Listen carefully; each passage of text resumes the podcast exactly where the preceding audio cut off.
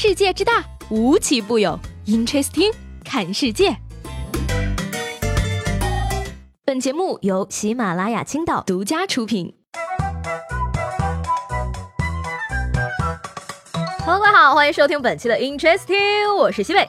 很多朋友问我啊，昨天去哪儿了？你们也不动脑子想想，对我而言，除了吃，还有什么比你们更重要的呢？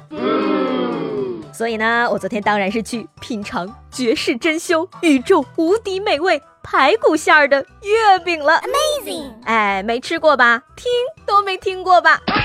那可能呢，来过青岛朋友都知道啊，青岛有一家非常著名的排骨米饭，叫做万和春。今年呢，万和春啊也是首次进军了月饼市场，推出的更是前所未闻的排骨月饼。排骨月饼工艺很传统，不添加任何食品添加剂，用料很创新，带有猪软骨的排骨、莲蓉和蛋黄，口感很美味，唤醒你沉睡的味蕾。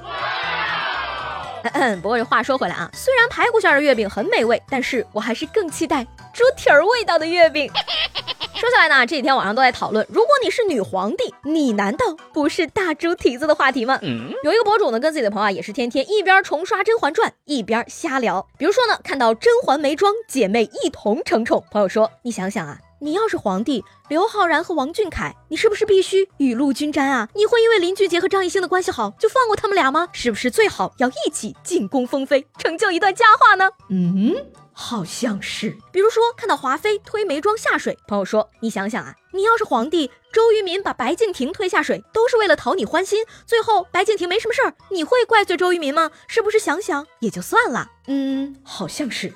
对不起，小白，我敬你为敬妃，还会多去你宫里几趟的。比如说呢，看到叶澜依冷冷淡淡，只喜欢猫，皇上也依然宠她。朋友说，你想想啊，你要是皇帝，胡歌不搭理你，只搭理猫，你会降他位分，苛责于他吗？他爱干啥干啥，我给他买一紫禁城的猫。比如说呢，看到纯儿小小年纪也成了妃子，朋友说，你想想，十四岁的吴磊送进宫里，你要不要留下？比如说，看到端妃、齐妃年纪很大还留于宫中，生活优渥。朋友说：“你想想，如果陈冠希伺候了你一辈子，现在老了像赵本山了，你会把他赶出宫吗？”朕岂是那无情之人？那现在你说说，你是不是大猪蹄子？什么提不提的？扶朕上马，朕这就去一统四海八荒。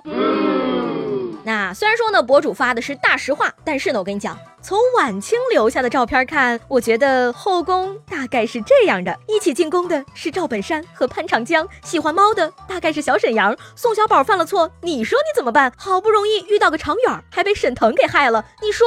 你到底当不当大猪蹄子？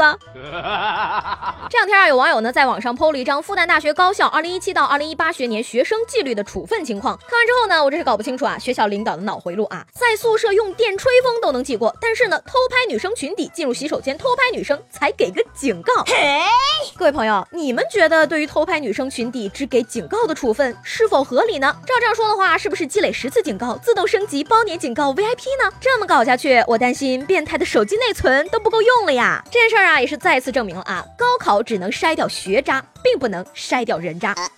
相比之下呢，郑州财经学院的校领导们就比复旦要狠不少了。新生军训进行中呢，几位学长学姐拿着冰镇西瓜、冰镇可乐等，在军训的新生队伍前大摇大摆的走过，尽显调皮本色。然而呢，不到一天就被校领导发现了，并要求他们和新生一起军训。哎，可以说这几位同学真的是搬起冰镇西瓜砸了自己的脚了。教官有九八 K 吗？来一把，我要一枪干死这些垃圾。那人质剑呢，可不是无敌的啊！我劝你们善良一些，学弟疯起来那可是要抢学姐的。不过呢，这个学校的处理呢，我觉得也是太轻了啊！仅仅是一起军训这么简单吗？直接送到部队去吧。只能说啊，现在学生真的是生在了好时代啊！衣来伸手，饭来张口。那今年呢，是第一批零零后步入大学，竟然刮起了一阵空手道的旋风。我这个九零后的老太太呀，是万万没想到大学报道还能这么玩。他们可以说是一身轻松入学，包裹和箱子呢都是快递到校的。那根据排名呢，云南大学、湘潭大学和江南大学位列前三甲，包裹单量日均近万。电冰箱、席梦思、扫地机器人，零零后的包裹样式奇葩，数量众多呀！哎呀，万万没想到哈，有一天。天快递小哥竟然取代了学长，真的是一点儿机会都不给留了呀！但是呢，说句实在话啊，现在除了枪支弹药、女朋友，没有什么是快递不能送的，对吧？你说零零后就这样了，一零后、二零后没准会更图省事儿。要我说呢，也别空手到了，直接把学校接到家里来，多爽啊！你真棒！哎呀，不过随着年龄的增加啊，到了这个岁数呢，我才终于明白，取悦所有人呢是不可能的。不过惹所有人生气倒是信手拈来。上高中的时候啊，每当我熬夜苦读呢，父母都会说坚持一下，上大学就轻松了。等我上了大学之后呢，才回味过来，父母当年那些话是对他们自己说的。你说啊，毕业后立刻开始催婚，就是因为那四年他们爽的飞起，想赶紧再次把你赶出去。那大学生呢过得不舒服啊，小学生过得也不舒服。近日呢，有网友发布了一条帖子啊，小学老师布置作业在家数一亿颗米粒儿，并带回学校，什么水平？据网友爆料呢，说小学四年级的小学生啊，收到了一份特别的作业，就是在家数一亿颗米粒，第二天早上用食品袋打包好带回学校，并要求家长督促。嗯嗯，同学们，先给你们定一个小目标，数个一亿粒米，可好呀？老师，对不起，家里穷，没这么多米。很难完成吗？一秒数一粒的话，只需要三年就可以数完了。哎，我跟你讲啊，这不是让你了解数学的可怕，是让你了解老师的可怕，简直太魔幻了，好吗？小学老师，小学没毕业，数学老师不识数吗？一亿粒什么概念？四舍五入就是一个亿呀！一粒米零点零三克，一亿粒米就是三吨呐！要我说呢，老师也别让学生带到学校了啊，您自己去粮站收吧。我怀疑呢，这个数学老师啊，真的是体育老师，表面上看是数米粒儿，其实是让学生负重三吨拉练，锻炼身体。哎呀，说起来啊，真的是人生巅峰都停留在小学时期了。那说到这儿，今天我就想问大家了啊，你们有什么小时候学过但长大后完全遗忘了的东西吗？说起来呢，你们可能不信，我小时候可是学过珠心算的呢。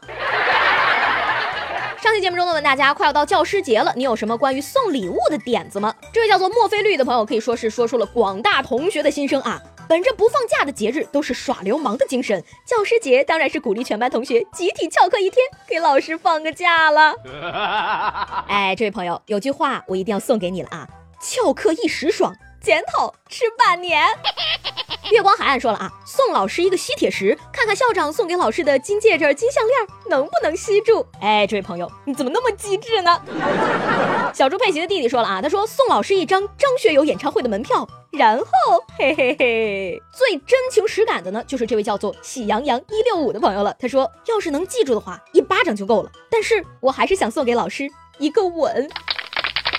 好了那今天的 interesting 就到这里了我是西贝喜欢我的话呢记得给我留言以及评论下周见了拜拜。